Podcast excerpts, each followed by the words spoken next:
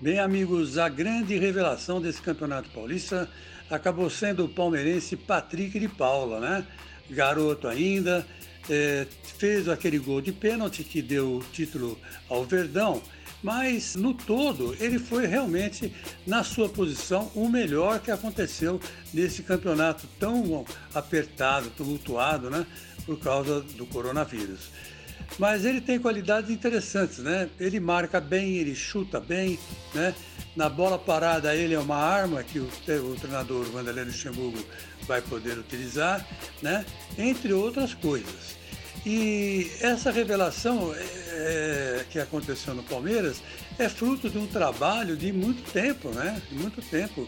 O, as equipes de base do Palmeiras estão se reforçando em cima de garotos que, que se re, eh, revelam, né? E assim em torneios, como foi o Patrick de Paula, que foi a, o campeonato das favelas, né? Ele acabou se destacando e, e assim por diante. Então é um novo Palmeiras, diferente daquele Palmeiras de antigamente, que dispensava os garotos né? e vendia, ou vendia logo para fazer dinheiro, né? Tranquilo, né? Com a patrocinadora que banca tudo, né? Fica mais fácil você trabalhar com a equipe de base.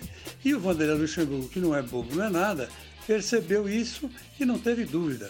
Meteu a mão é, na, no baú de ouro, né?